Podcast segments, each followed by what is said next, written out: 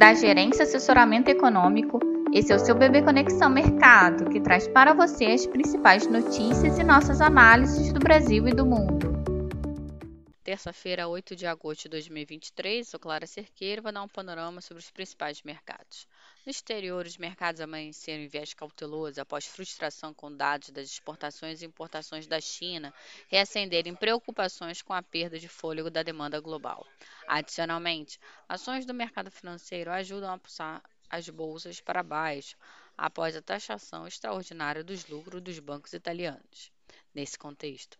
E aguardando pelo resultado da inflação nos Estados Unidos na próxima quinta-feira, a cautela deve prevalecer nesta sessão, com o dólar valorizado ante a maioria das moedas, busca por segurança contribuindo para a queda das taxas dos treasuries e queda dos ativos de risco com bolsas e commodities.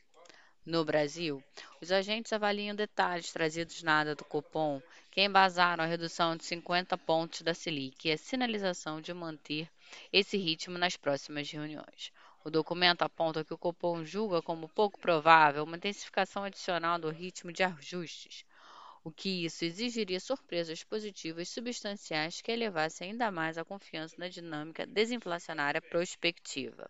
No mais, foi unânime o entendimento de que, independentemente da composição da diretoria colegiada ao longo do tempo, deve-se garantir a credibilidade e a reputação da instituição. Assim, esperamos que o Ibovespa se desvalorize acompanhando o viés negativo das bolsas externas e commodities, o dólar se fortaleça frente ao real diante da cautela global e na leitura de uma ata menos dúvidas, a curva de juros deve subir nos prazos curtos, enquanto os médios longos podem ceder sob efeito da política monetária no curto prazo e queda das taxas dos treasuries. Bom dia e bons negócios.